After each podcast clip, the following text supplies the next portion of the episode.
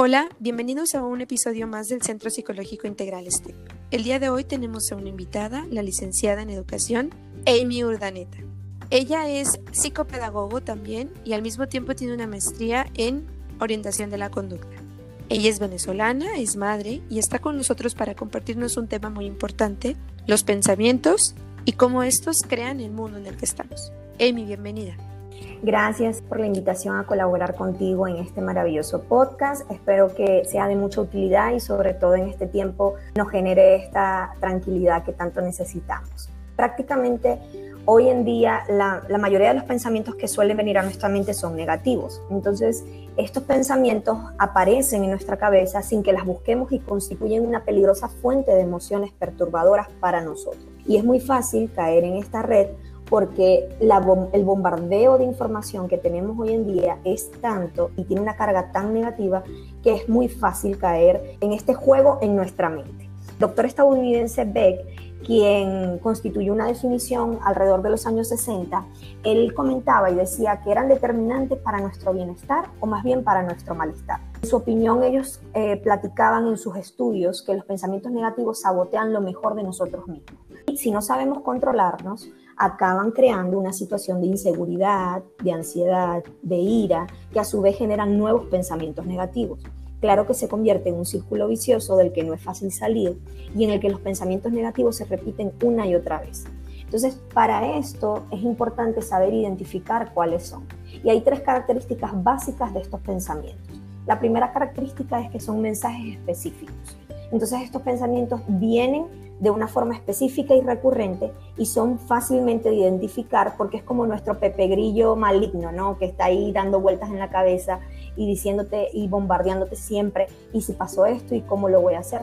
Y siempre habla de la misma forma. Es fácil desenmascararle y en general se trata de un mensaje que parecen eh, taquigrafiados, ¿no? compuestos por una frase corta que aparece en nuestra cabeza una y otra vez, en forma de recuerdos, de suposiciones o de autorreproches construcción de un suceso pasado, como por ejemplo si hubiera hecho, no habría pasado.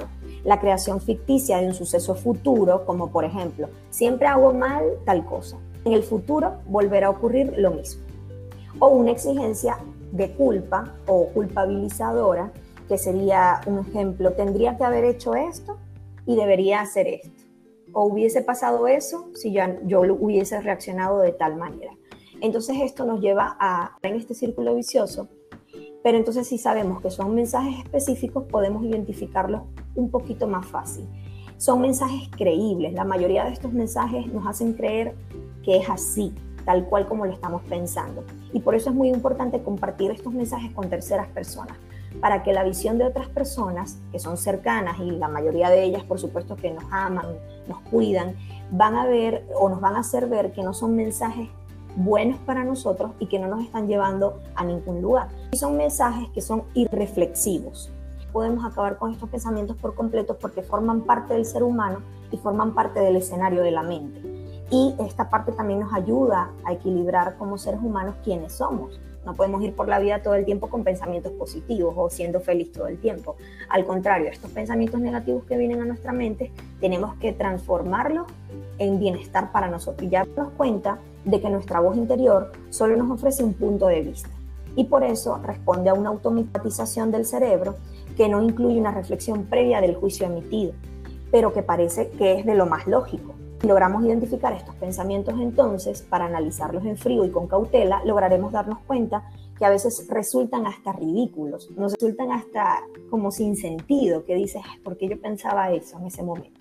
Eh, en la mayoría de las ocasiones podemos conseguir neutralizarlos pero tenemos que ser muy conscientes de estas tres características y rápidamente o en el momento que nos demos cuenta identificar que están siendo pensamientos destructivos y negativos que no nos están ayudando. Entonces, para resumir, las tres características eh, que debemos tener en mente son que son mensajes específicos, que son mensajes creíbles en la mayoría de las ocasiones y que son mensajes irreflexivos.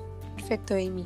Ahora, cuéntanos un poquito, ¿Cómo podemos hacer para manejarlos? Es decir, si ya los tenemos, si estos pensamientos que surgen crean nuestro mundo, ¿cómo podemos hacer para crear una perspectiva distinta?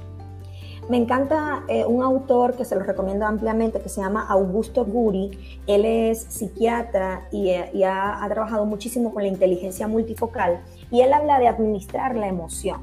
Y yo siempre ligo mucho la emoción con los pensamientos porque obviamente lo que pensamos sentimos y esta parte me encanta de lo que él platica y les quiero compartir un poquito acerca de algunos tips que él nos da para poder controlar estos pensamientos.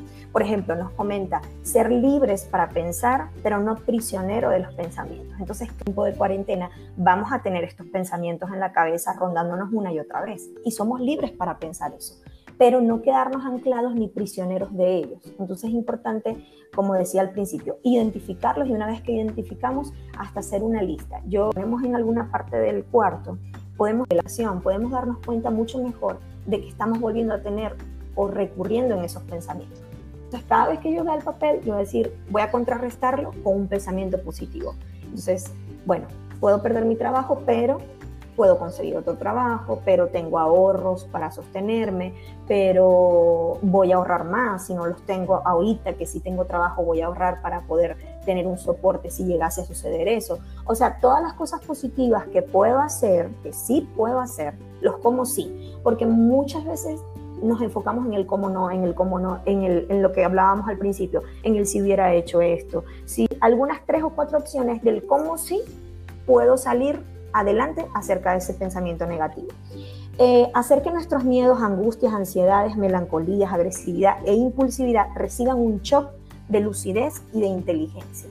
Eso es súper importante porque nos lleva a entender desde la parte consciente de qué se trata el pensamiento. Entonces, el pensamiento y la emoción que estoy sintiendo en ese momento, o que estoy pensando en ese momento, y que me lleva a sentirme así, melancólico, triste, agresivo, impulsivo, tiene que recibir ese shock de inteligencia. No me puedo quedar anclado y dándole vueltas y vueltas y vueltas porque muy probablemente me lleve a la depresión o me lleve a perder amistades o me lleve a, estar en conflicto con mi familia.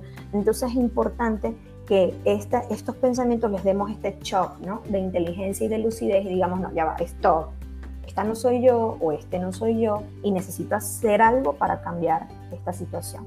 Entonces es muy importante esta parte, ¿no? Y por eso lo que hablábamos ahorita hace un momento de compartirlo con terceras personas nos va a ayudar a tener una visión distinta de lo que en ese momento estamos pensando. Desarrollar la mansedumbre, la tranquilidad y la tolerancia.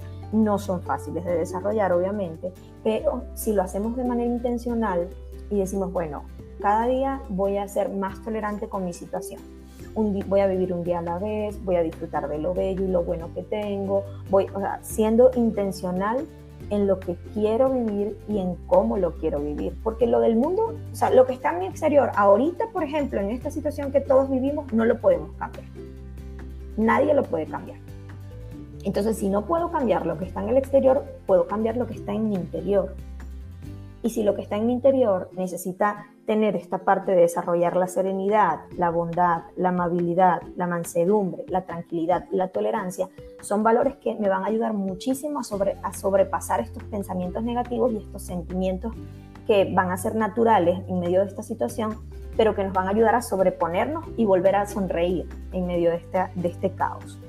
Y superar eh, estos pensamientos pueden ayudarnos a superar también algunas situaciones que hasta pueden representar eh, trastornos psíquicos a la, a la larga. ¿no? Eh, muchas de las personas que nos están escuchando hoy puede ser que estén viviendo esta situación de ansiedad y que nos esté llevando hasta perder el control de nuestro cuerpo y de lo que sentimos a nivel físico.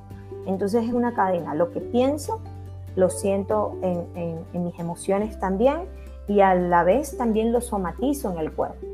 Entonces, eh, claro que si mis pensamientos son negativos de manera recurrente, mis sentimientos son negativos de manera recurrente, todo lo que va a pasar en mi cuerpo va a ser negativo de manera recurrente.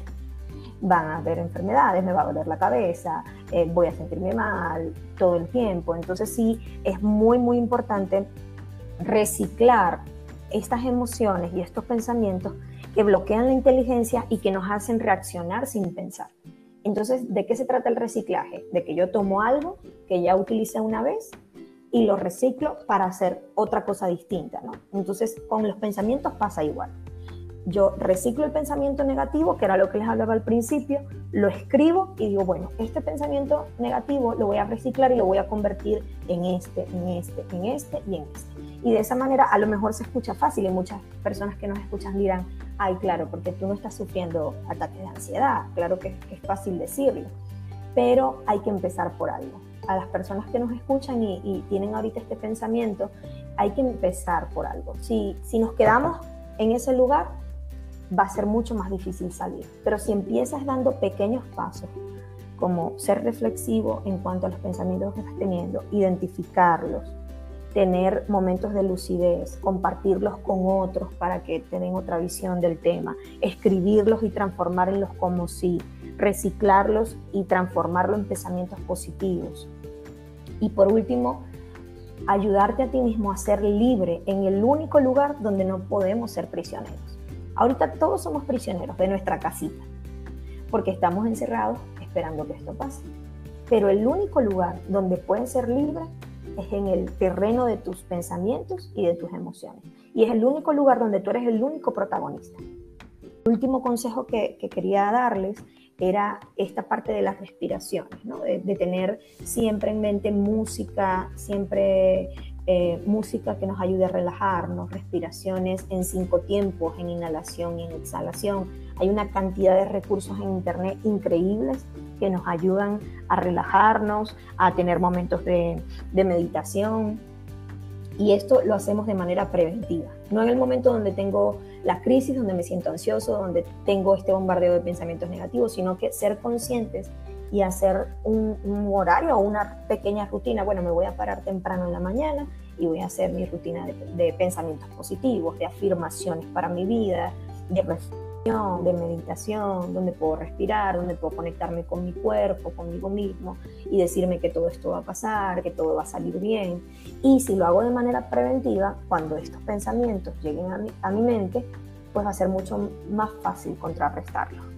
La mirada que tenemos del mundo exterior viene de un mundo interior y justamente el hecho de trabajarlo o de tener un mayor, si bien no control, pero sí manejo de esto, nos puede ayudar en este tiempo de cuarentena. Si estamos activos en, alguna, en algunas acciones en el día, en algunas tareas del día, nos van a, a venir menos pensamientos negativos a la mente. ¿Por qué? Porque eh, si estamos ociosos, si estamos sentados en el sillón todo el día con el teléfono en la mano, recibiendo este bombardeo de información que, que nos tienen todo el día acerca de, del coronavirus y de la cuarentena y de todo lo que puede pasar o no puede pasar, claro que nuestra mente, la, información que va a estar recibiendo va a ser meramente negativa. Entonces, si al contrario yo lleno mi día de tareas, donde involucre a mi familia, donde pueda leer algo que me gusta, donde pueda escuchar música que me gusta, no con el estrés de leer cinco libros, obviamente, pero sí leer párrafos o, partes de libros que, me llenen o, a lo mejor si no es la lectura lo tuyo, la música o o la meditación o hacer una receta de cocina, cosas que realmente nos nutran en ese momento y nos hagan aprender algo bueno y nos desvíen, o sea, o desvíen nuestra mente de este, de este enfoque negativo y nos mantengan ocupados. Eso obviamente nos va a dar también una luz en el camino. Entonces, para toda la audiencia, todo mi cariño, todo mi amor, espero que les haya sido de mucha utilidad y que pues esta cuarentena lo pasemos lo mejor posible todos. Recuerda que eh, estás haciendo lo mejor que puedes con lo que tienes en la mano. Un abrazo fuerte. Así es. Muchas gracias, Amy, que este episodio hablaremos un poco más acerca de estos temas en cuarentena. Muchas gracias por escucharnos.